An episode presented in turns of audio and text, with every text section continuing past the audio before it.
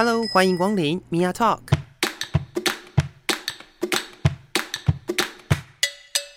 每个人都是有趣的书，有着独一无二的故事。一杯咖啡的时间，与你分享生活点滴。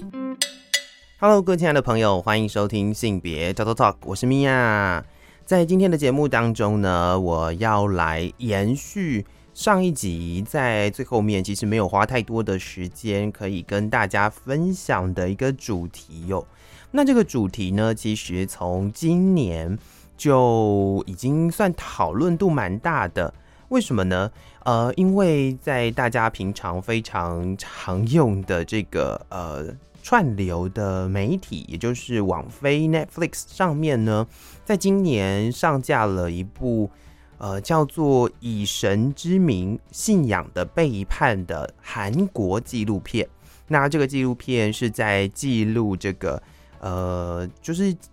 嗯，被称之为是基督宗教的一个某一个支线派别的呃社理教。那当初是怎么样来创立的？然后呢，呃，因为最近呢，也刚好碰上了，就是呃，社理教的这个教主，或者他们称老师也好的这一位叫做郑明熙的呃的教主，然后他在呃韩国已经很明确的呃被认为是一位性侵犯。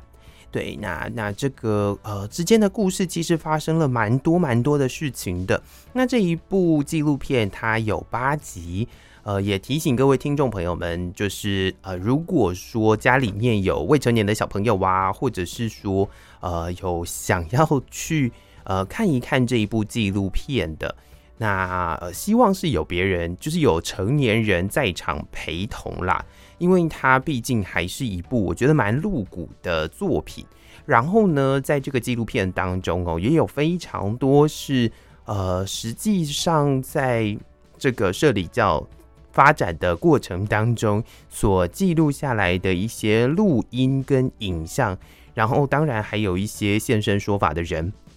那透过这些人的呃故事，然后还有一些呃可能在调查当中的时候，那应该说在调查的时候的一些记录。那这些记录呢，在他呃确实被认为是违法的时候。呃，这些记录就已经有公开了。那这些记录当中的一些资讯的算重置吧，就是呃，透过他们翻译成韩文的状况，那就是让这个社理教它延伸到非常多国家的，呃，就是他把他的手伸到非常多国家的这一个事件，以及社理教内部的一些故事，告诉更多的人。这一部作品，其实在看的时候是有一点点危险的。那如果大家对于基督宗教是有呃有一定程度的认识的话，其实回头去看这一部作品，呃，大家或许就会比较知道呃这个过程是怎么来的这样子。那今天要讨论的这个主题呢，是从这一部纪录片开始。那我也是非常的惶恐。为什么呢？因为我本来想说，其实没有很想要跟大家分享这一部纪录片的，但我觉得它其实，在我们现在的生活当中哦，常常可以碰到一些的事情，可以来做呼应。那也提供给听众朋友们一些不一样的观点，这是我自己的想法跟呃我自己查一些资料的分析哦。那也是跟大家分享。如果说呃觉得。可能会不太舒服的朋友，其实呃这一集可以选择性的不要听，或者是呃可能觉得呃我我说的话，或许我现在先呃有一点呃事前的 warning 的感觉，我说的话或许有可能会有一点点的冒犯。那如果大家觉得这样子听起来不太舒服的话，其实呃也是可以不听的。那我今天会援引一些学者。在呃宗教这一块，不管是我们谈的，就是神学的这个部分，或者是哲学的部分，有一些记录的，或者是有一些呃讨论的、分析的文章，然后还有我自己的一些观点，来跟听众朋友们来分享。好，那我们先听一首音乐，休息一下。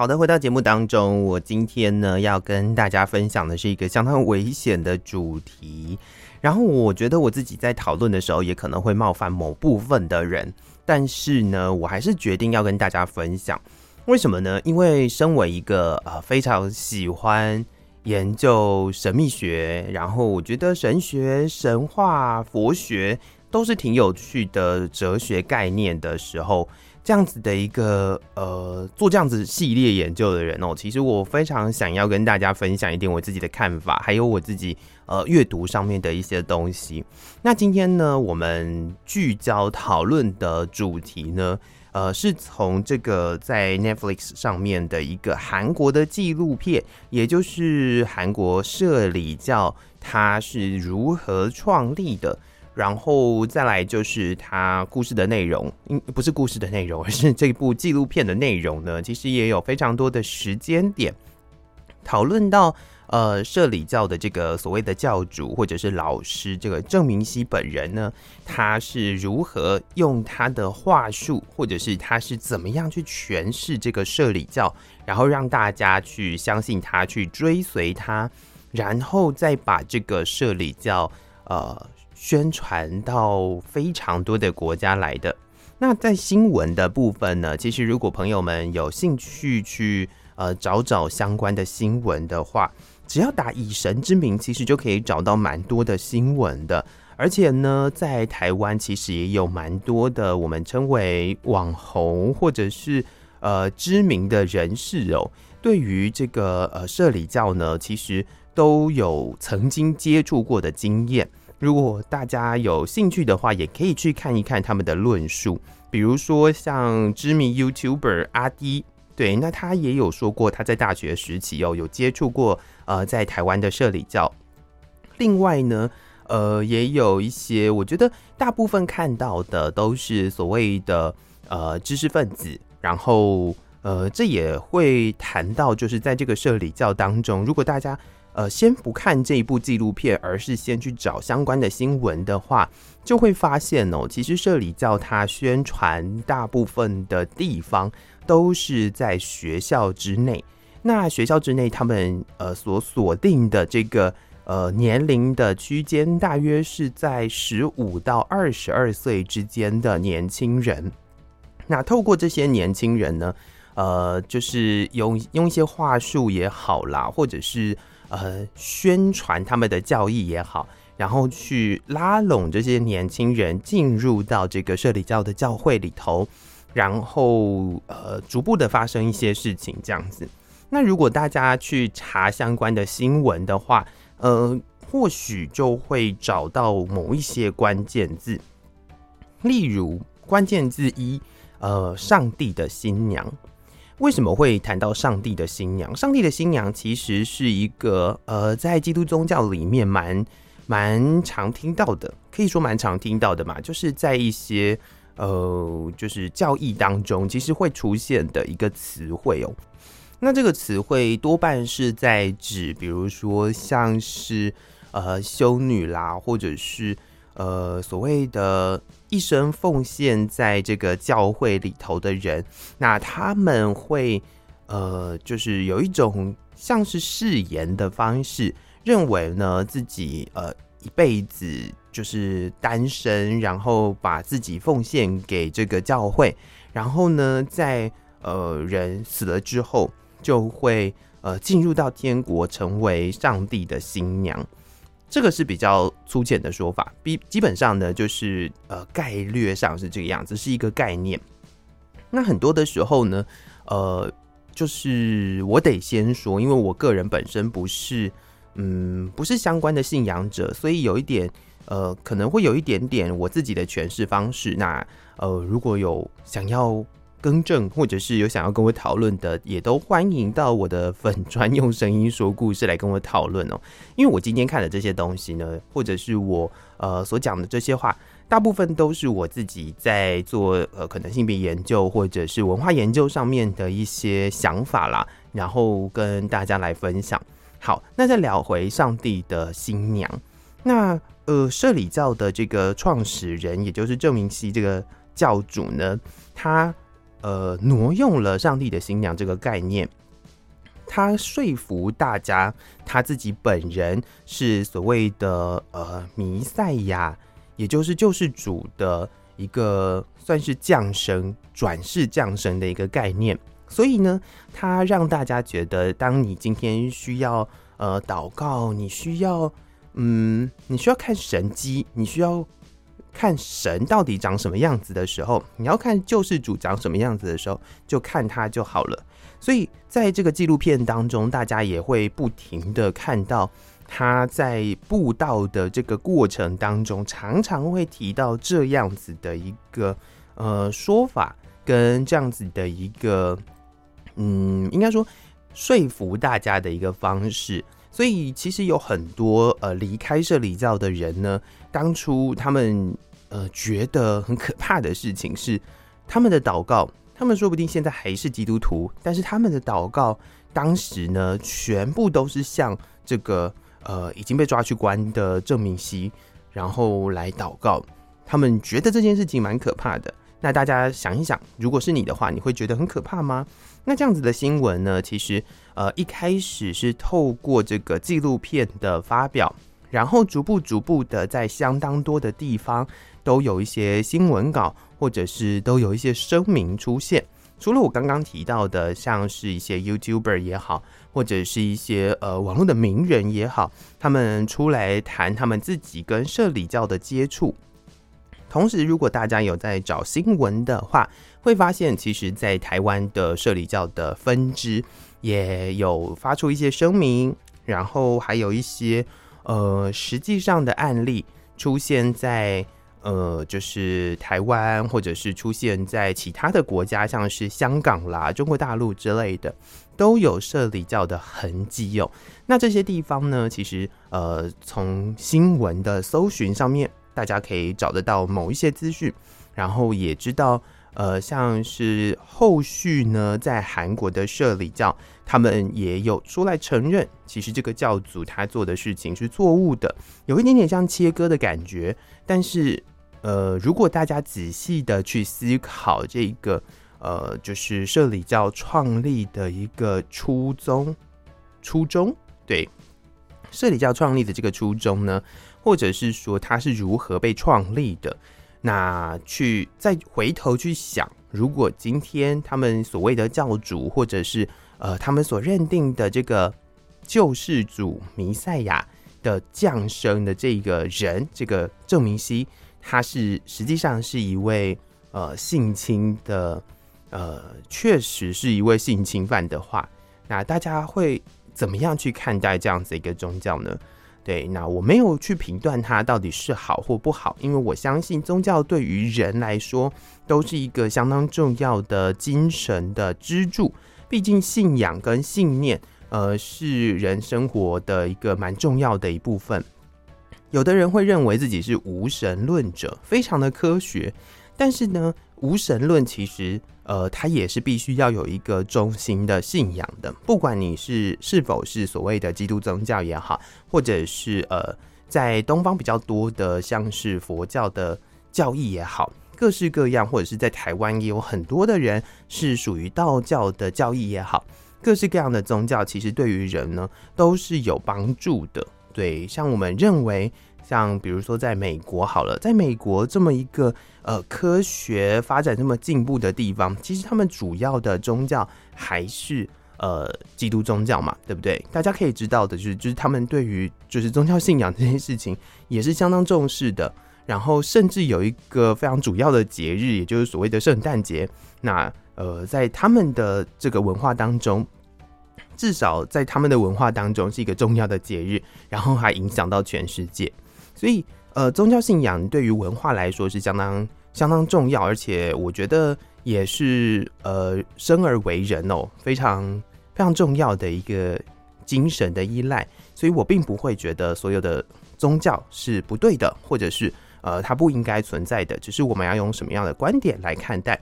所以我今天会选择这个主题。非常重要的一件事情是，其实文化，不管是宗教也好，不管是是不是基督宗教也好啦，其实跟我们的生活、跟我们的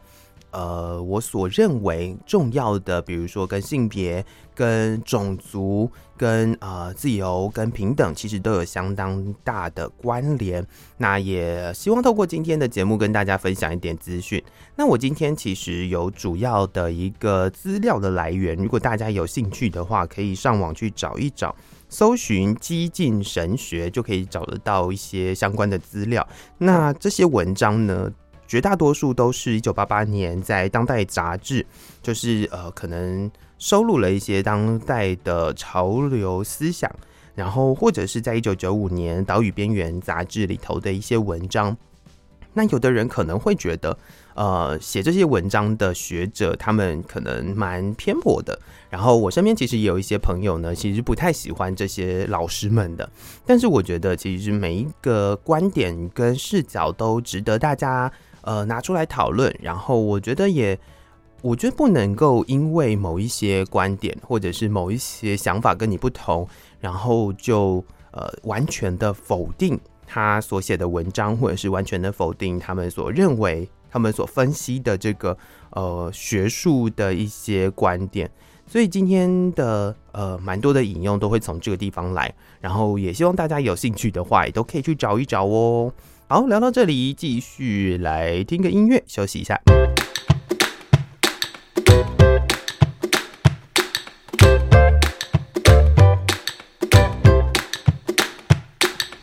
回到节目当中，我是米娅。我们今天来聊的是从这个韩国纪录片《以神之名：信仰的背叛》，然后来谈谈就是宗教信仰、文化还有性别之间的一些关系哦。首先呢，要来跟大家聊的是为什么呃宗教跟性别会有关呢？如果大家可以闭上眼睛，然后回想一下，在几年前台湾很努力的在推动，也就是所谓的呃同性的婚姻这件事情的时候，大家可以想象得到吗？当时其实有蛮蛮多的讨论的。这些讨论里头呢，有非常非常非常大的音量，就是所谓的反对声浪当中，有非常多的人都是站在呃同性恋是非自然的，同性恋呢就是呃是有罪的的这个观点上，而且有非常多的宗教团体跳出来。然后甚至呢，就是东西方的宗教在这个时候大和解，有没有？就是组成一个超巨大的团体，然后出来告诉大家，其实同性恋是呃不自然的。所以呢，呃，婚姻这么神圣，不可以让同性恋呃进入到婚姻的这个制度当中。大家有印象吗？如果大家有印象的话，还会觉得宗教跟性别没有关系吗？宗教其实影响到的是我们人生活的一切哦。为什么会这样说？因为文化本身呢，其实跟宗教之间的关联是相当紧密的。因此呢，我们有非常多的呃思维或者是想法，都是都是这样来的。大家会觉得，诶，可是宗教信仰是宗教信仰啊。如果我没有宗教信仰的话，这件事情是不是不会影响到我呢？就如同我最前面提到的。那你过圣诞节吗？如果你过圣诞节，你知道圣诞节是什么吗？对，那这件事情就会变成它就是文化的一部分。婚姻这件事情，好，婚姻是契约，是法律。那它是法律，它是契约，它怎么样来规定？到底为什么会跟宗教有关？为什么反对者会认为？呃，宗教是诶，应该说，为什么反对者会认为婚姻是神圣的，而呃同性恋不应该进入到婚姻的这一个呃，不要来侵犯到我的结婚的权利呢？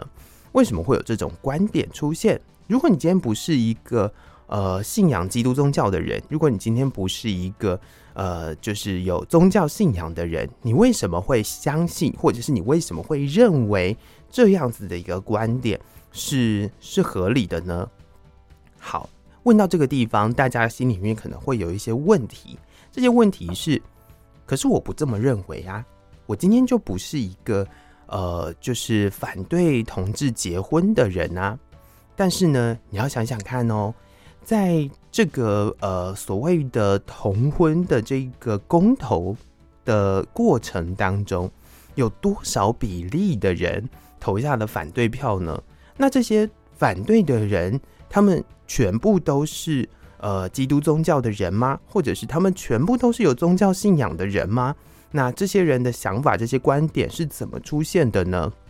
很多时候就是这样子来的哦。所以，呃，宗教跟文化是息息相关的，文化跟我们的生活是息息相关的，而性别也就是呃我们文化生活的一部分。所以，这也就是说，为什么我今天会特别想要跟大家提这件事情的意思。好，另外一个想要跟大家谈的，除了就是呃同志的这个同婚的议题，其实我没有特别要谈同婚议题啦。不过就是让大家理解一下，其实宗教信仰或者是文化呢，跟呃性别其实蛮有关系的。另外一个我觉得蛮好玩的一件事情是，呃，有部分的基督教、基督宗教的这个呃教义会认为说，甚至我相信到现在还有这个说法，就是呃，女人是从男人的什么肋骨生出来的，或者是呢，呃，有蛮多蛮多的的观点，其实是从这个角度出发的。那女性的地位，女性在社会上面的地位，当大家一直不停的在谈性别平等的时候，你还会沿用这样子的一个观点，或者是你会沿用这样子的一个思维去看待女性到底是怎么样的存在吗？为什么会这样说呢？因为其实呢，有相当多的宗教对于呃女性来说，其实是不友善的。当然，我们可以说这些宗教的教义多半是由男性所撰写的，所以会出现这样子的一些话语，好像也没错。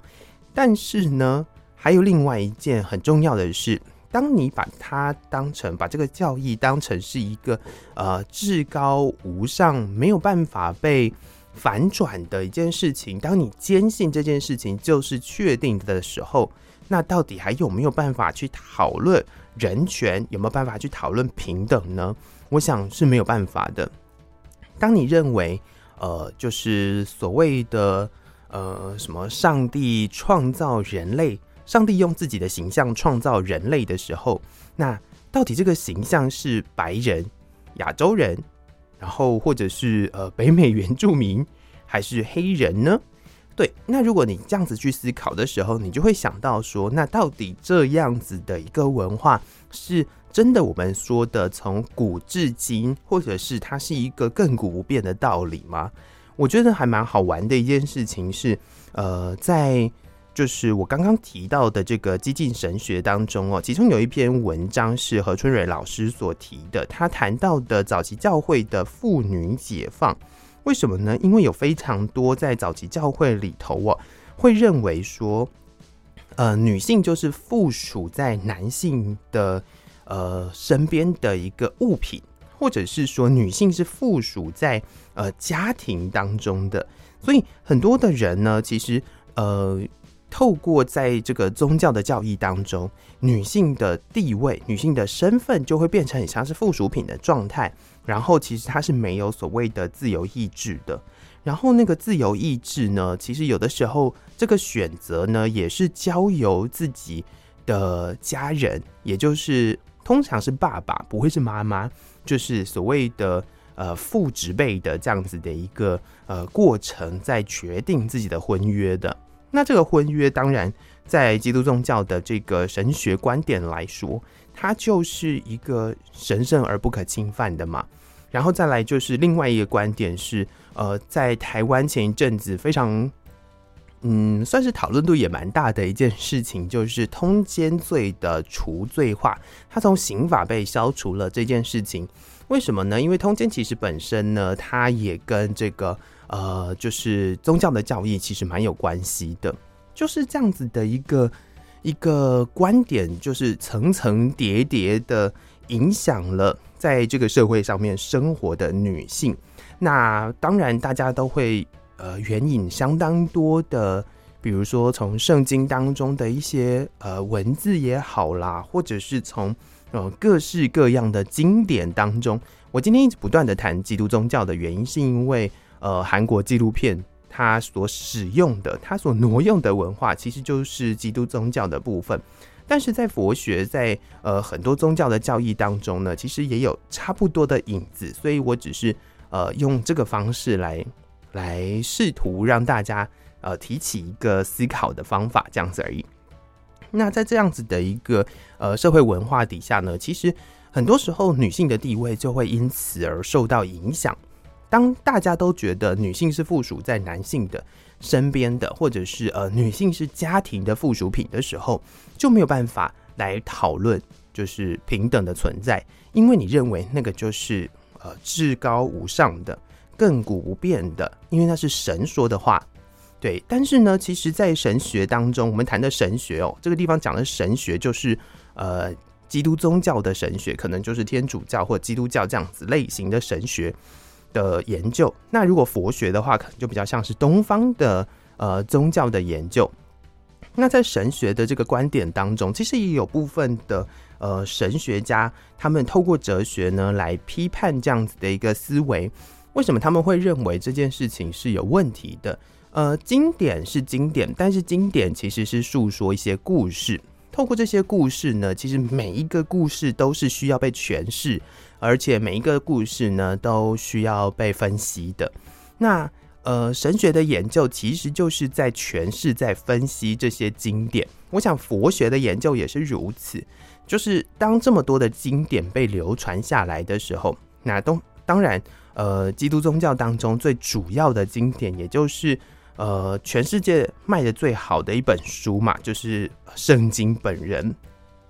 那透过这本经典呢，里面的故事，每一个人的阅读，每一个人看到的东西都不同，每一个人在阅读的时候都都会有不同的感觉，这个就叫做诠释。那呃，有一些人呢，他们。呃，被赋予比较重要的任务，然后帮别人来诠释，这些人可能就会是所谓的牧师或者是神父，然后呃，去透过他们布道的方式来来诠释这些经典。而郑明熙就是所谓的摄理教的教主，他本身也是做这样子的研究哦，就是他研究了这个经典当中的一些话语，并且挪用了这个文化之后呢。呃，找到比较对自己有帮助的，对他自己的目的有帮助的一些话语，然后转换成为一个呃布道的语言，然后说服大家去相信他。大家想一想，如果这件事情发生在你身上的时候，因为我们在呃看这个纪录片的时候会觉得怎么这么可怕，或者是我们在看这些新闻的时候会觉得。哇，他他真的做这些事情哦，他真的是呃招揽了这些所谓的上帝的新娘，然后呃透过这个呃可能好几个人同时，或者是呃一个两个三个不断的要求他们脱光衣服站在自己的面前，然后一、呃、不断的在跟他们发生性行为，不断的在在做这件事情的过程当中，你会不会觉得他很可怕呢？但是，假设你今天是一个狂热的教徒的话，你会认为，呃，上帝跟你发生性行为这件事情是可怕的吗？会不会有很多人其实是，呃，觉得心里面觉得，嗯，是是被祝福的，心里面觉得是是是愉快的。很多时候，呃，我们如果换一个不同的角度去思考的话。就是我们不是站在一个呃观看这个纪录片的人的角度去思考的话，很多理由、很多状况呢，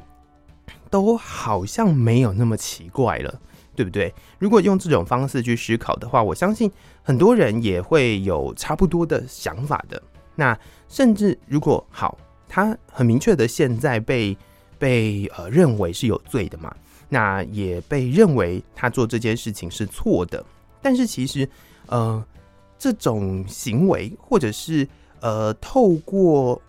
透过诠释这个经典，然后来呃建筑自己的教义，产生教派这件事情，本来就是呃，我想在文化的发展上面是是非常容易看见的。我们可以看到现在的基督宗教有非常非常多的派别嘛。就是你可能会看到各种，比如说呃很多很多不同的教会，那他们当然都是呃属于不同的流派的。那当然天主教也是如此，但天主教它比较核心一点的是，它还有梵蒂冈这样子的一个地方存在，但是基督教其实是没有的。所以，呃，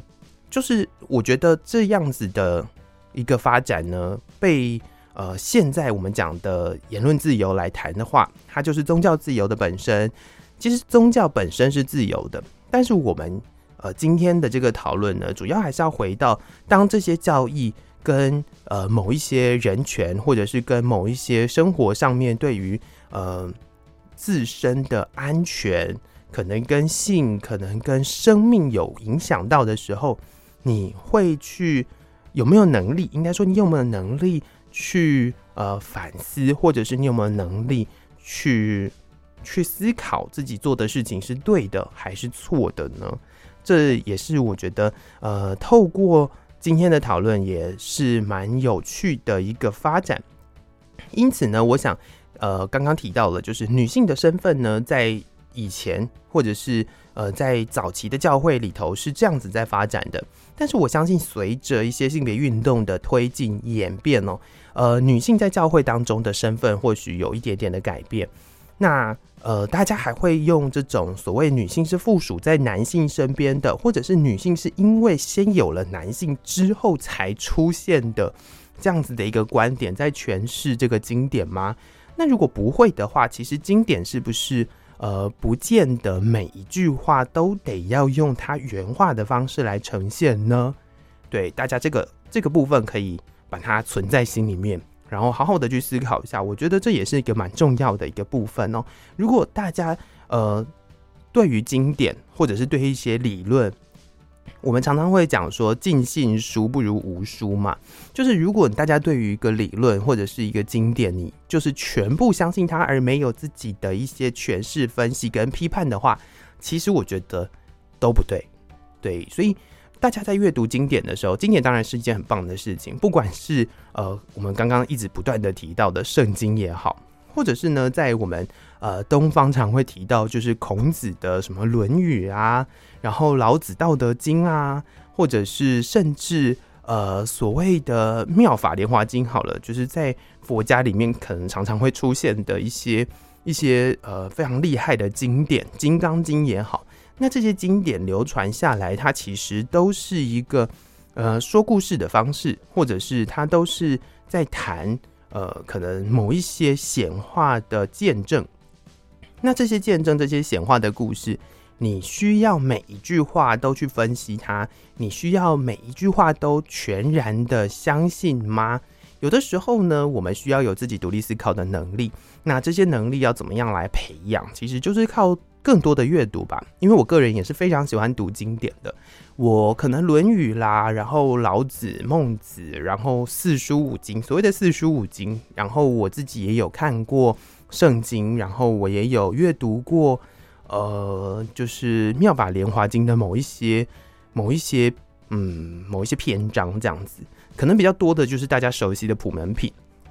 那这样子的，呃。多的阅读其实都会对你的呃生活上面，或者是对于你的思考是有相当大的帮助的。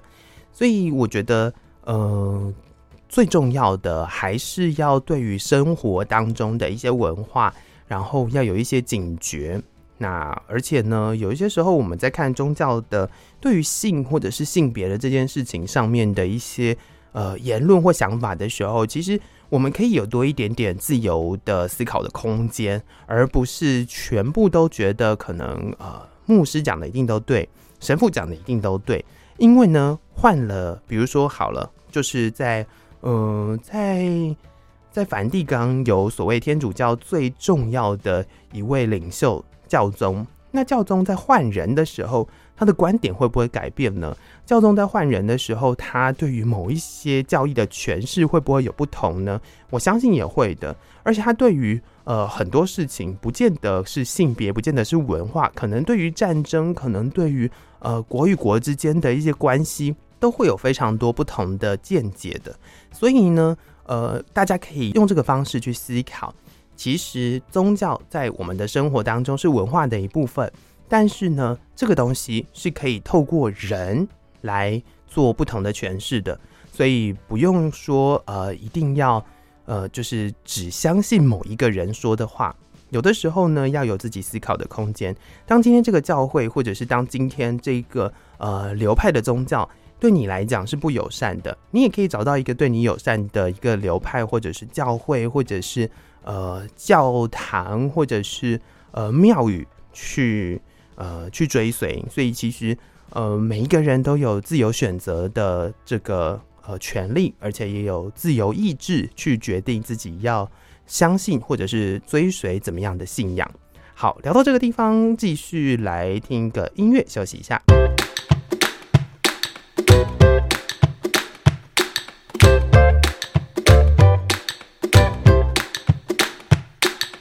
好的，我们在节目的最后的这个部分呢，其实也剩下没有多少时间了，花了蛮多的时间跟大家分享。其实，呃，宗教呢，它是有经典的，然后这个经典呢，它是死的。不过呢，所有的诠释跟批判哦，其实都是人来造成的。因此，其实我们有蛮多的选择，而且呃，都有所谓的，就是这就是所谓的宗教自由嘛。然后再来就是，这也是所谓的言论自由的一部分。那最后的这个部分，我想要跟大家分享哦，就是当大家在看、在阅读，或者是在实际上看这个，呃，就是以神之名的这个纪录片的时候，或许有的人会觉得这就是所谓的邪教啊，就是呃非正统。但我想要提醒大家的一件事情是，到底正统是什么？其实。也有蛮多可以被讨论的地方啦，就很多人啊，很多的宗教，很多的流派，其实都会觉得自己是正统，所以呢，呃，正统说的一定是对的吗？就是正统是什么？对，那这个这个其实也是一个呃需要花蛮大篇幅来讨论的一个神学的观点哦。那所有所有的，我觉得流派都是。呃，透过这个诠释的方式来谈经典，因此呢，呃，大家可以再回头去思考。我觉得这就是历史，历史就会一段不应应该说历史就是会一直不断的来发生。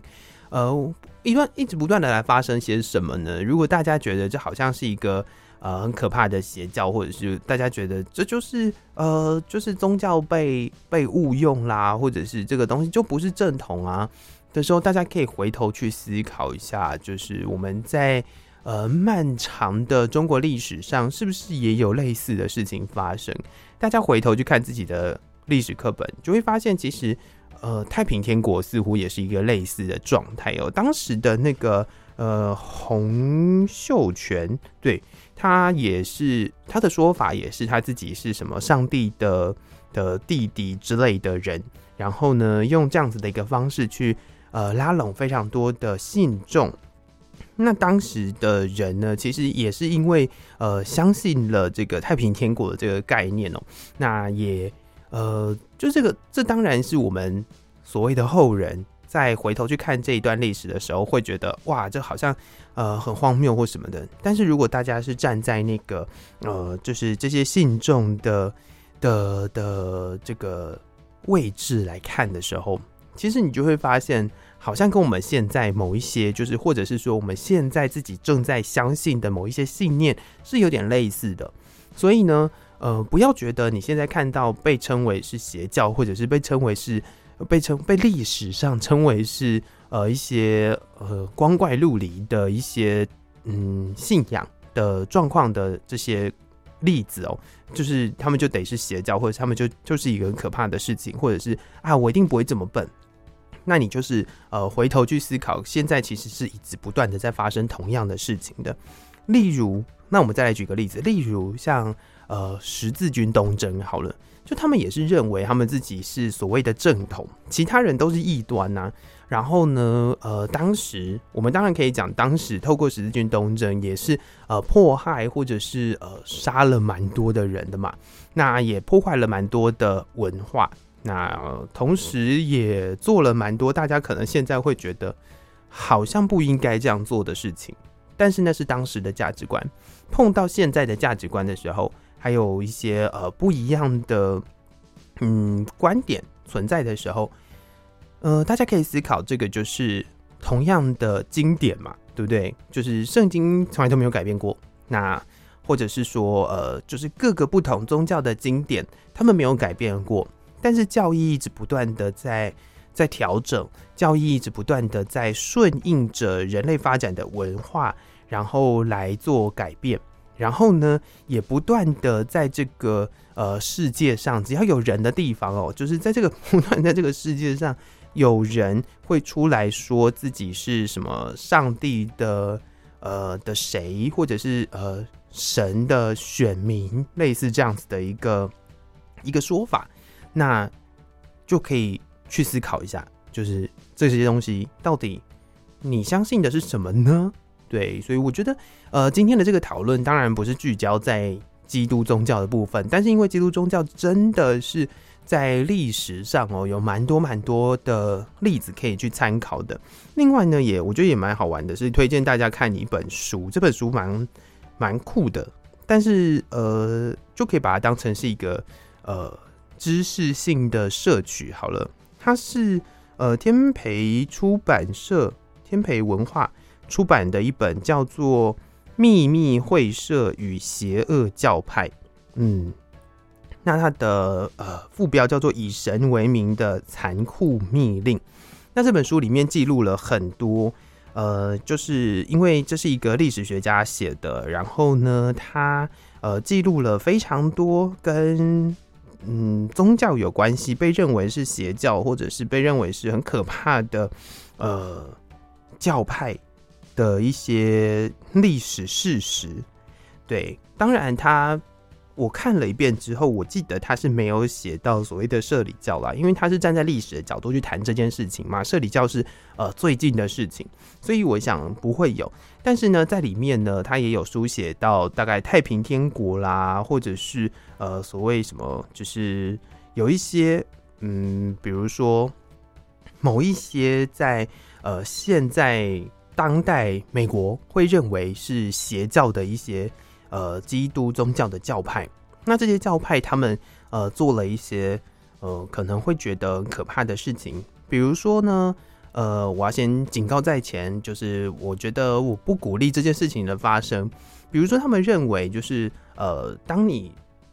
笃信了这个信仰之后，在你死后呢就会呃跟着教主一起上天国。那所以呢，大家就把死亡当成是一个开始，然后就会出现一些很可怕的事情，比如说像集体自杀，比如说像呃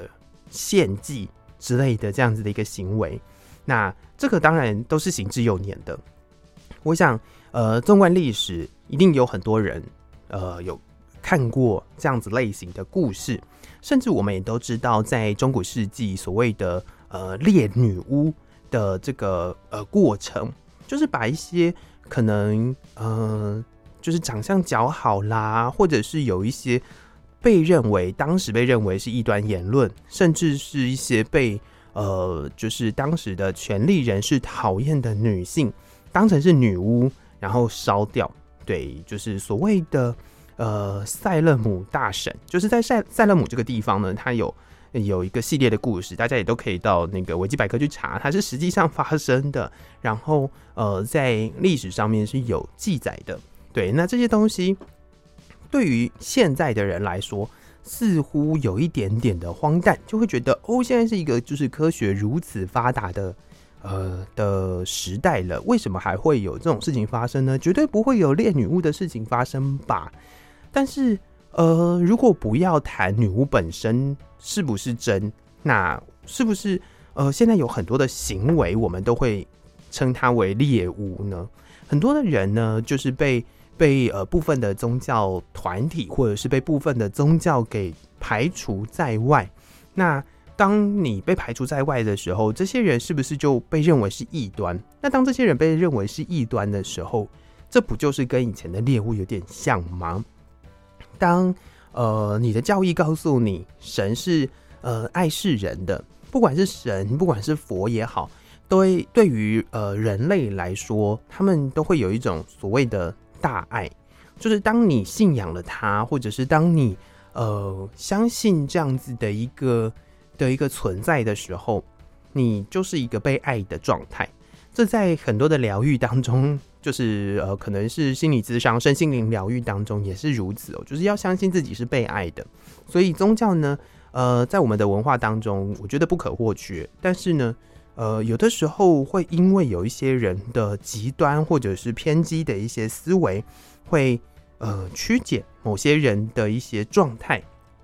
认为别人是异端，认为别人不属于我们这样子的一个群体，甚至有的人会呃就觉得，到现在直至今日都还有人觉得，呃同性恋是是有罪的，就是同性恋是一个罪，同性恋是呃不能跟着大家一起上天国的，类似这样。那这样子的一个思维，呃，还是发生在我们认为相对进步的现代哦，所以。宗教到底对我们的影响是如何呢？或者是呃，我们在看这些事情的时候，我们会不会觉得好像别人很傻，我们好像就比较聪明？但实际上，这都是有可能会发生在我们每一个人的身边的。这件事情是我今天这一整集的节目想要跟大家传达一个最核心的一个观点哦，